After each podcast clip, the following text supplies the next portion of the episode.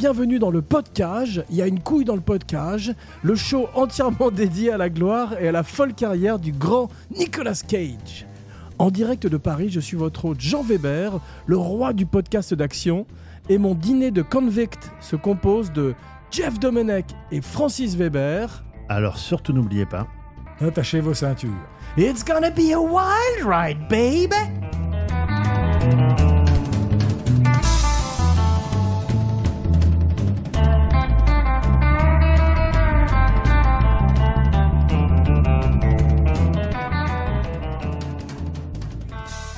Ravi de vous retrouver, mes cinébuddies.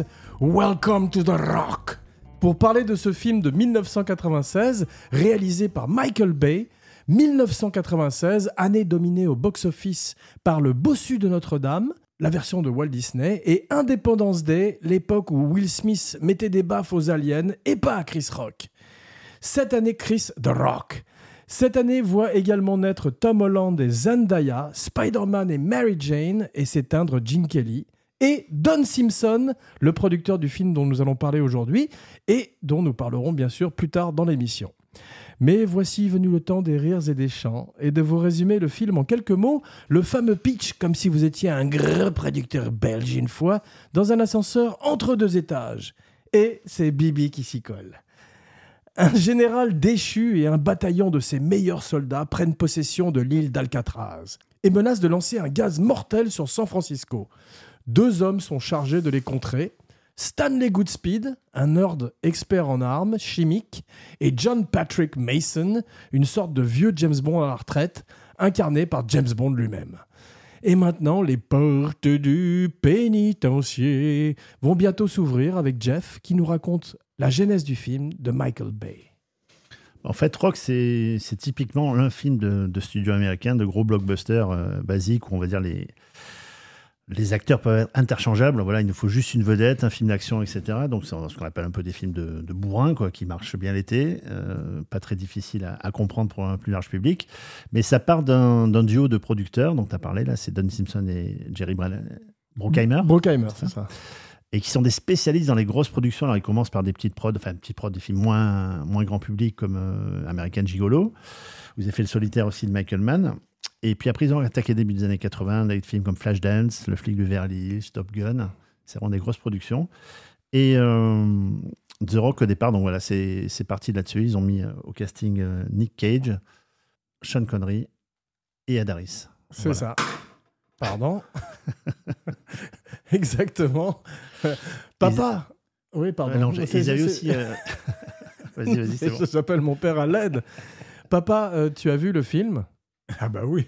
Donc tu vas nous parler un peu de ta perception du film, parce que moi ce qui m'intéresse c'est les erreurs de scénario, en particulier une que tu as décelée avec le personnage de Sean Bond, James Bond. Oui, c'est bizarre parce que je suis d'accord avec Jeff, c'est un produit de gros, de, de gros public et j'adore ça moi. Ouais. C'est-à-dire que c'est des scénaristes qui connaissent leur métier et qui construisent bien et qui ont le studio sur le dos pour refaire et refaire. Ouais.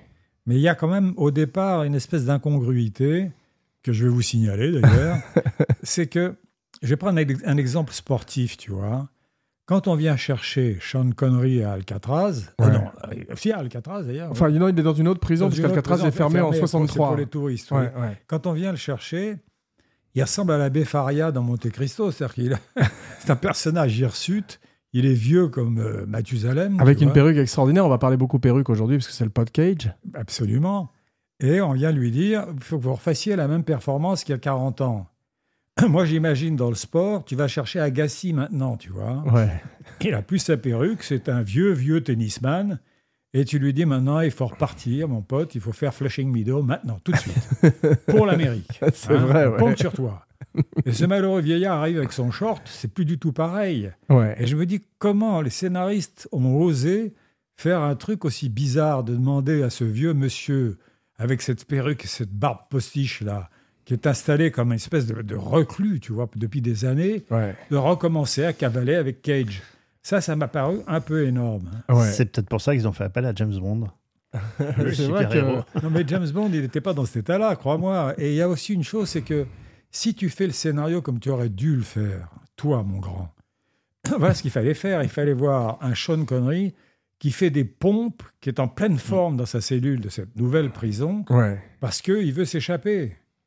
Et c'est un mec donc en forme. Il a il a- il a- il a l'âge qu'il a. Ouais. Et c'est sûrement pas cette espèce de vieil épouvantail, tu vois. Ah Ouais, ceci dit, il arrive directement d'un golf à Marbella, donc il est très bronzé pour un type en prison. Donc il fait ses, ses scènes et il repart en hélicoptère immédiatement.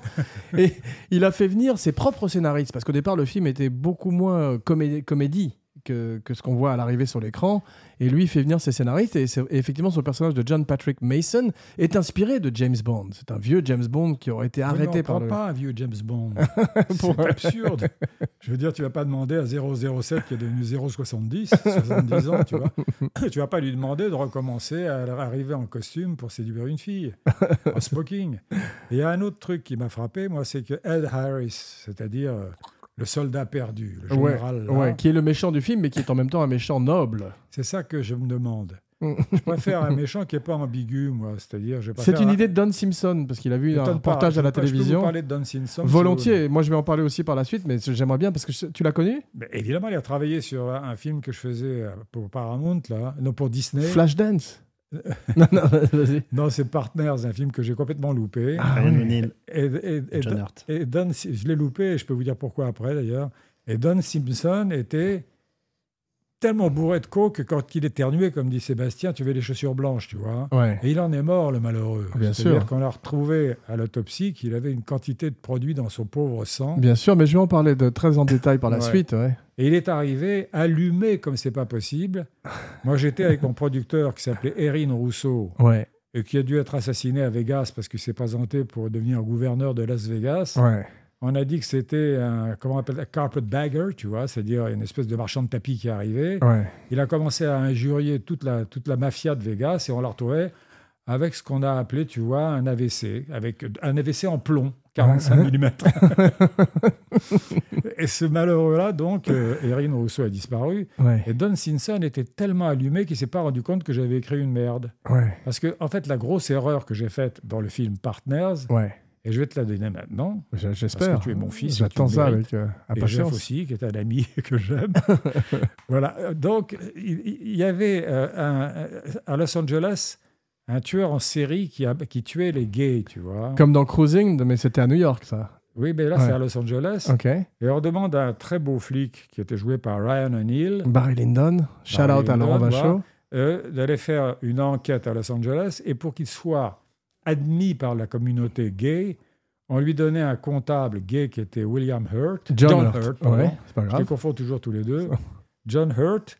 Et j'ai fait une erreur énorme. C'est-à-dire que j'en ai fait un, un- un type qui pleurait, qui tombait amoureux de Ryan O'Neill, qui était une femmelette.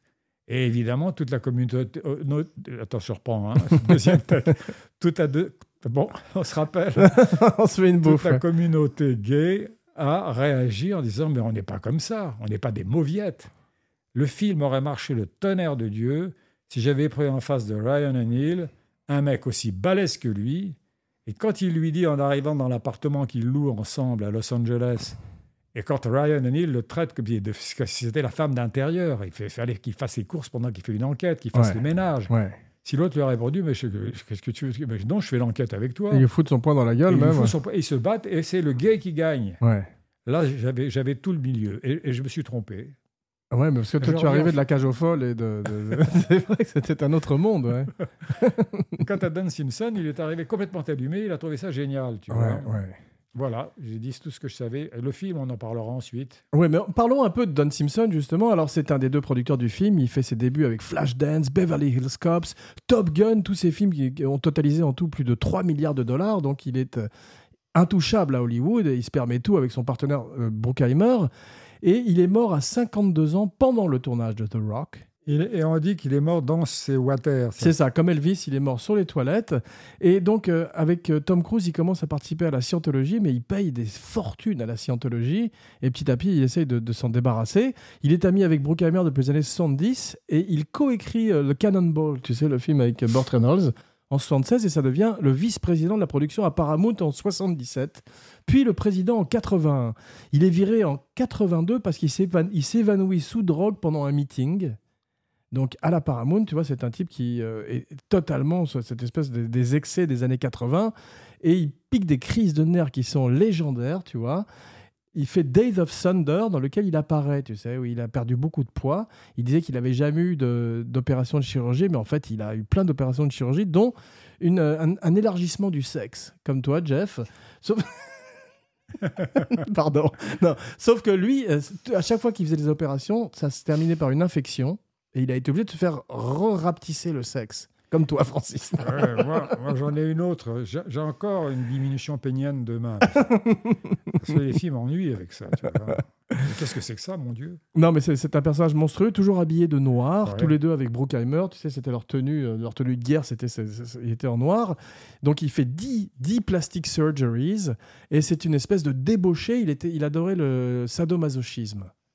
Et il y a une bande de putes qui ont écrit un livre sur lui. Enfin, ils, ont écrit un livre. Il y, avait un livre de Julia Phillips, tu sais, la, la productrice de Spielberg et Scorsese, qui s'appelait You Will Never Have Lunch in This Town Again, où elle balançait et effectivement, elle se retrouvait Et pourquoi elles se sont mises en bande, les putes? Non, mais les putes se sont mises en bande pour écrire un livre qui s'appelle You'll Never Make Love in This Town Again. Qui était, le titre était une déclinaison autour du titre de la productrice. Mais elles étaient combien? 15 Non, non, elles, non, elles étaient, elles étaient 3 et, euh, incroyable. et elles ont fini. Et elle, Espèce- et elle raconte en détail Don Simpson. Donc, qui, Don Simpson filmait les, les actrices qui baisaient chez lui à, à leur insu. Tu vois Et il était vraiment très, très brutal dans, la, dans le SNM. Et euh, il y a un truc qui est étonnant, c'est qu'il est, euh, il essaie de, de- de décrocher de la drogue à un moment. Mais il passe à, à la morphine et il, il engage un docteur. parce- Il l'engage parce que le, le docteur lui dit Bon, pour décrocher de la drogue, t'inquiète pas, tu ne dois pas arrêter la drogue. Et il a continué à prendre de la drogue, en fait, si tu veux. Et euh, le type, le docteur est mort d'une overdose dans la maison d'amis, à côté de chez lui. Tu vois que Quel monde Mais quel monde Tu fréquentais tout ça, toi? Moi, je connais personnellement Don Simpson. Êtes- C'est vous qui habitez Hollywood, hein, messieurs. hein. Je suis une des putes qui a écrit le livre, mais il aimait les Ah, hommes J'ai aussi. sorti ton style dedans. Non, mais à, la- à sa mort, on, on découvre 21 drogues différentes dans son Ah ouais, système. dit 32, moi. Ah bah tu vois, ouais. Quoi, moi, c'est une urban legend, comme on dit ça. On exagère tout, tu vois. Ouais, ouais. Ça monte sans arrêt. Ils sont à 800 maintenant. Et il avait 15 docteurs différents, c'est ce qu'on appelle les docteurs feel good en Amérique, qui lui Ah ouais, prescrivaient des, des- des médicaments. de- Et ils ont retrouvé 2200 pilules dans sa chambre, rangées par ordre alphabétique. Donc il était Il quand était même assez- soigneux. Il était soigneux Ouais, quand il était même. ouais. soigneux, ouais. Et tu devines combien il dépensait par mois dans- en drogue, Francis? 5 dollars Bravo. Non, Jeff, tu veux tenter? Non. Ok. On sentait que c'était personnel, Jeff, t'as vu? Euh, Non. Allez, euh, 100 000. 60 000 dollars, c'est pas très loin. hein. Et c'est lui jour par mois. Apparemment. Ouais, ouais. C'est assez raisonnable. Avec les bénéfices de Partners. Mais assez euh, de sordide, revenons à The Rock. Ouais. Et parlons un petit peu d'un extraordinaire casting parce qu'on a parlé des trois principaux et on va beaucoup parler de Nicolas Cage, le héros du Eh ben, podcast. je quand vais te même. dire, moi, une chose qui m'a beaucoup amusé au début du film, et Ouais. pourtant je l'ai vu il y a 40 ans, c'est. euh, Il y a l'autre qui, qui prend possession complètement de, de l'é- de l'écran, de la toile, tu vois, parce que c'est lui qui va faire du chantage pour qu'on le mette dans un bel hôtel, etc. tu parles de Sean Connery là, Sean ouais. Connery. Ouais, Et il a le nerd, le, le- geek là, qui est là, et qui est très intimidé par cette espèce de monstre. On- ça, ça reflète un peu la vie en fait. Complètement. Mm. Et à un moment donné, il y a Sean Connery qui est bougon comme ça en face de type qu'il méprise. Et il dit Café. L'autre dit volontiers, en croyant qu'il lui offre un café. Mais mais espèce de con, c'est moi qui te demande un café. Et là, il prend tout à coup le pas sur l'autre. Ça, moi qui suis un peu dialoguiste à mes heures, ouais. je crois que c'est du bon travail. C'est des bons travail. Il y a une vraie alchimie, je trouve, entre les deux parce que c'est une buddy story, ce que tu connais bien. hein. Oui, en plus, si tu veux, il va commencer à admirer euh, Nicolas Cage malgré toutes les maladresses. Ouais. Parce que c'est une espèce de pignon dans le film. C'est ça, c'est ce que je voulais dire. Ouais. Tu as ton clown blanc et ton Auguste là tout d'un Ouais, coup. ouais, Ouais. Hein, c'est très bien fait. Donc Ed Harris est magnifique, même s'il est un rôle un petit peu ambigu et qu'on aurait. Voilà, peut-être Alors moi, voulu, je trouve que ouais. sa, sa croisade est une croisade de malades complet, Ouais. arrivé à tuer des otages parce qu'il estime qu'on traite mal les, les soldats qu'il a eus. Ouais. Ça me paraît trop difficile à admettre, Ouais. alors qu'un vrai bon méchant, tu vois, qui pleure une goutte de sang comme ça dans James Bond, Ouais. tu l'aimes beaucoup parce qu'il est vraiment méchant. Ou alors, effectivement, quelqu'un comme Hans Gruber, tu sais, le méchant de Die Hard, parce que tous ces films des années 90 sont des déclinaisons de Die Hard. Tu as toujours les terroristes qui arrivent au début dans un endroit, qui investissent l'endroit. Pourquoi, pourquoi j'ai oublié ce, pourquoi ce Gruber était. enfin, Lui, c'est pour l'argent, simplement. Il fait croire que c'est une Ah, cause oui. politique, et en fait, c'est juste pour l'argent. Il y a, il y a Ouais. une grosse influence sur Die Hard dans le film. Ouais, Euh, parce qu'à un moment donné- bon, il y a des otages déjà, comme a dit Francis. Euh, Alcatraz est dans Piège de cristal. ouais. Euh, les détonateurs, Ouais. ils ont perdu les détonateurs, ils les cherchent. Exactement, Euh, exactement. d'ailleurs, a, mar- a marqué les 10 Et, films, 10 et- années et cette séquence vers la fin où tu as, Nick Cage qui était là avec ses deux fumigènes, tu sais, pour, Ouais. pour prévenir des, des avions. Tu as la même dans 50 minutes pour vivre, où tu Ouais. as John McClane qui est sur le- sur Le l'aéroport tarmac, ouais. et qui fait la même chose avec fumigènes pour, pour guider l'avion. Donc c'est assez, euh, c'est assez inspirant. Et tu parlais de- Ouais. de- d'Alcatraz et du fait que c'est devenu une, une attraction touristique. C'est qu'au départ, quand Ed Harris investit l'île, il y a des touristes dans l'île. C'est pour ça qu'il prend des otages. Et voilà, et la meilleure réplique du film, c'est un des otages qui est en prison avec tous les autres otages, qui est euh, un, un Africain-Américain, qui dit What kind of fucked up tour is that? Il dit Qu'est-ce que c'est que ce putain de. de- de- Ouais, le type n'a pas compris. il n'a pas compris, il croyait que ça faisait partie de l'attraction touriste, touristique.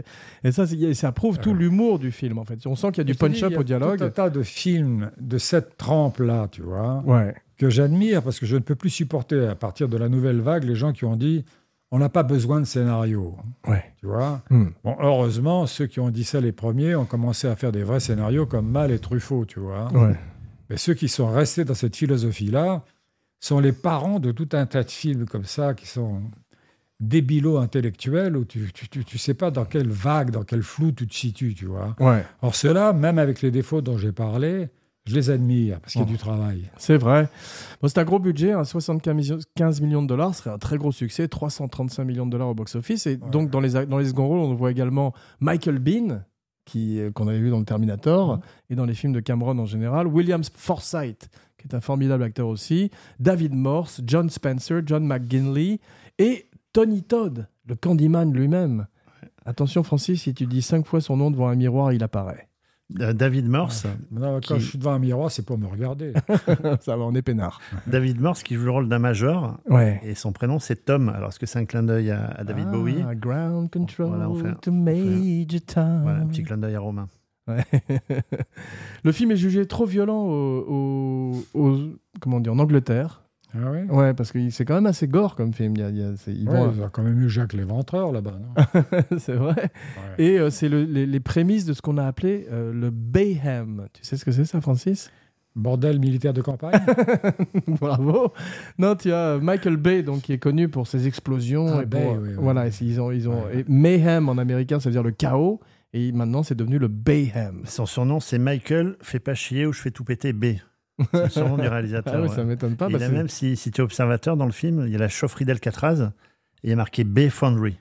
Il Ah a ouais. fait rajouter ça sur la plaque. Ah, c'est drôle, mais il a une réputation très tyrannique. Ce qui m'a paru, si tu veux, un petit peu Di- Disney, c'est que quand ils se promènent tous les deux avec tous les pièges, c'est fort boyard. Ah, complètement. On se demande pourquoi il y a des, des- des- des- ça crache du feu, il y a des trucs. euh, Ouais, c'est- c'est- oui, c'est bizarre.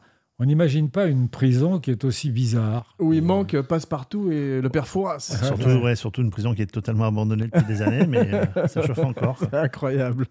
Mais Sean Connery, à propos d'Alcatraz, exige qu'on lui construise une cabine dans l'île parce qu'il veut pas prendre le bateau tous les jours. Donc il habite à Alcatraz, véritablement, pendant toutes ces séquences. Et tu veux nous parler un petit peu, parce que c'est important dans cette émission, le podcast de la perruque de Sean? Euh, évidemment, que je lui ai planté cheveux par cheveux. Qu'est-ce que tu veux que je te dise Non, mais tu m'as dit qu'elle n'était pas très réussie une fois qu'on. Les deux, celle qui est très longue et celle qui est très À partir courte. du moment où on s'est habitué à la calvitie d'un grand acteur, Ouais. tout ce qui peut essayer comme postiche te paraît superflu. Mais Nicolas Cage a bâti sa carrière sur les postiches. Oui, mais seulement il a démarré tellement chauve. Il y a une couille dans le si tu veux, postiche. qu'il était, il, il est entré dans le postiche comme on entre dans, la, on entre dans le cinéma. Ouais, c'est John Travolta qui, paraît-il, je t'avais dit, avait une pièce réfrigé- réfrigérée avec 50 postiches. euh. Ils auraient dû faire Il un a- film. Il, a- il paraît qu'il y a six postiches qui sont morts de froid. Il paraît que l'original de Face Off, Volte-Face, c'était deux types qui échangeaient leur perruque, Travolta et Cage, et pas de leur visage. Ah, c'est drôle. Le postiche du samedi soir. Mais euh, il est, euh, il est en, en train de revenir sur le devant, Sean Connery, Parce Ouais. qu'il a, il a commencé à amorcer ce comeback. Parce qu'il a eu une période un peu, un passage, une traversée du désert. Avec Highlander, ça. Ouais, Highlander. Highlander, et puis aussi Never Say Never Again. Tu sais, où il reprend le rôle de James Bond. Et je regrette, sans plaisanter pour une fois, qu'il ne l'ait- qu'il ne l'ait pas fait sans perruque. Parce qu'il a une perruque qui est un peu douteuse dans le film. Alors que si on avait vu pour la première fois James Bond sans perruque, mais avec ce charisme de Sean Connery, et même avec une moustache, parce que ça lui allait très bien, ça aurait été un autre film tout d'un coup.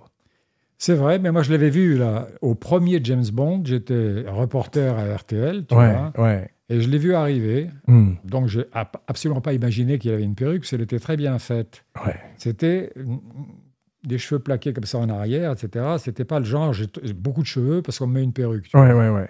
Et il est arrivé et il avait effectivement euh, la starification qui entrait, tu vois. Ah C'est ouais. fou, ça se voit. Comme quand tu as vu Harrison Ford à la Oui, parce cafétéria. que je voulais ouais. Harrison Ford pour jouer le remake des Fugitifs. Ouais. J'étais installé avec Lauren Schuller dans le grand hôtel Bel Air. La productrice femme de Richard Donner. Oui. Et tout à coup, il est entré. Ouais. Et c'était une star. ouais. J'ai eu le même effet avec Jean-Paul Belmondo. Avec Jeff, je crois que tu Avec dire. Jeff. J'ai eu le même effet parce qu'on devait dîner avec mon agent de l'époque qui était Livy, et c'était euh, au Georges V. Et il est entré, et c'est une star qui est entrée, tu vois. C'est Ouais. fou. Hein. Et c'est pas seulement parce que les gens sont connus. C'est une aura. c'est l'aura, le charisme. aura, ouais. Ce que m'avait dit euh, Jacques Doré un jour, il fait quand tu rentres dans un restaurant avec Delon, les gens arrêtent de manger Bah, pendant deux minutes. T'as- plus de bruit. Bah, c'est exactement ce qui est arrivé aussi à Sean Connery à la cafétéria. Je sais plus si c'était de la Paramount ou quoi, mais les- tout le monde s'est arrêté de parler. Là. Mais c'est drôle parce que Sean Connery, je ne le raconterai pas de nouveau comme j'avais dîné avec lui et qu'il a reçu un coup de poing dans la figure le lendemain matin, tu vois. Bah si, vas-y, ouais. je peux le refaire? Bien sûr. On est là Ah. pour ça. Euh, tu Ah, parles. la joie. Donc, euh, c'est que j'ai dîné avec Sean Connery chez un type qui s'appelait Colin Callender, qui était le, le- le patron de HBO pour le choix des séries, tu vois. Ouais. C'était un jeune euh, producteur totalement surmené, qui a d'ailleurs craqué en cours de route parce qu'on n'en entend plus parler, je crois. Et il y avait un dîner avec Sean Connery, sa femme, Callender et sa femme, et une journaliste de match et moi, tu vois. Et il est adorable dans la vie. Et il paraît que sur un plateau, c'est un cauchemar. C'est ce qu'a dit Hanno quand il l'a eu dans Le nom de la rose. le nom de la rose. C'est-à-dire Ouais. que il pose des questions sur tout et si tu te trompes un tout petit peu, tu vois, il te méprise ouvertement. C'est- Mm. Mais là, dans la vie, il est formidable. Il raconte qu'il était en touriste en France et qu'on lui a signalé une petite auberge où il y avait justement une bonne nourriture, un- très très franché, franché, franchouillard. Franchet, comme, tu dis, comme Franché, Sean Connery. Sean Connery. Franchet. Et euh, ils arrivent là-bas, il y avait simplement un couple, euh, une famille, pardon, très, très, très française. C'est-à-dire le père, il n'y a peut-être pas une baguette et un béret, mais enfin moustache comme ça. Hmm. Et toute la famille regardait Connery avec méfiance, Sean Connery avec méfiance. Chaudry, c'est bien aussi. non, c'est je remets mon dentier. Donc, il regardait euh, ce type avec méfiance. Il y a deux catégories de réaction. Et Jean-Paul me l'avait dit ça. Quand il allait retrouver Laura Antonelli en Italie, en, en Ferrari, il n'y avait pas à cette époque-là les limitations de vitesse. Il y allait à 250 à l'heure, tu vois. Il était arrêté de temps en temps par les flics. Il y avait deux catégories. Il y avait le flic, ah, monsieur Belmondo. L'autre, c'est pas parce que vous êtes Belmondo hein, qu'il faut vous permettre ça. Et ça existe, ça, les deux catégories. Et euh, donc, euh, les Français, tu la deuxième catégorie. Hein, Sean Connery, on n'en a rien à foutre, ce côté-là, tu vois. Bon, le lendemain matin, c'était pas bon. L'hôtel était tenu par deux vieilles dames. Et Sean Connery décide de partir tôt le matin avec sa, avec sa femme. Micheline. C'est cela. Et donc, il arrive pour prendre sa voiture et il y a le franchouillard qui bloquait sa voiture avec sa voiture à lui. Hmm. Alors, il demande aux deux vieilles dames est-ce que vous pouvez le réveiller pour qu'il débloque la voiture, que je puisse partir? Ah non, non, non, on ne peut pas réveiller ces messieurs, ces dames, on peut pas réveiller. Et il y va. Et il frappe à la porte, et il est 6 heures du matin, tu vois. Et il y a un type hagard qui se réveille comme ça, qui a moustache en bataille, tu vois, les cheveux hérissés comme ça, qui dit Qu'est-ce que tu veux, toi? Comme ça. et quand il dit Je, euh, euh, euh, je, je, je suis désolé. Et l'autre lui fout son poing dans la gueule. tu te rends compte le souvenir de ce petit bonhomme Incroyable. qui a Et- frappé James Bond? Son épitaphe, c'est ça. J'ai frappé James Bond. il est plus dangereux que Blofeld. Et il que était très les- emmerdé parce que tu peux pas, quand tu as la taille de Connery, etc., lui renvoyer ton poing dans la figure, on t'accuse d'assassinat à ce moment-là, tu vois. Ouais, c'est vrai, surtout si tu es connu et que tu casses la mâchoire du mec, tu payes toute ta vie. ouais. Et Tu te rends compte ouais. Ouais. Mais c'est euh, un des derniers gros succès de Sean Connery au box-office, The Rock. Après, il aurait du mal à se réinventer. Donc, ce qui nous amène au moment que vous attendez tous, le commentaire play-by-play, la vision du film en Weberama.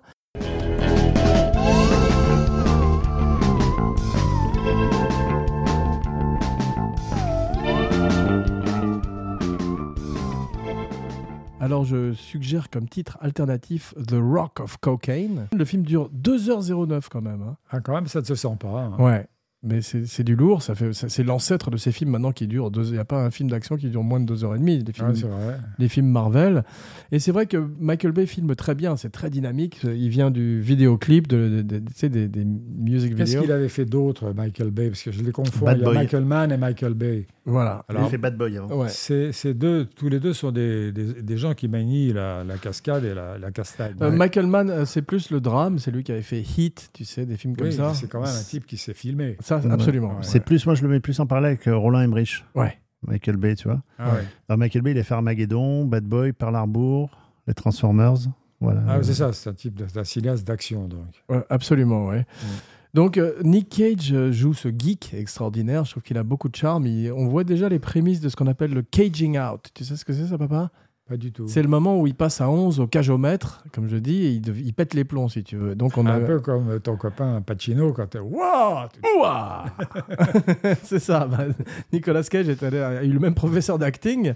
Et euh, il y a des moments où, où effectivement on voit qu'il commence à devenir. À un moment d'ailleurs, il dit What in the name of Zeus butthole? Il commence à crier ses répliques, tu vois. Et c'est vrai qu'il a un charisme, un charme énorme. Il, il a une étonnante coiffure, tu vois. On se demande s'il il commence pas à avoir un petit renfort capillaire. Allez savoir. Et euh, il fait ce type qui est spécialisé des, des poisons, des bombes, etc., chimiques.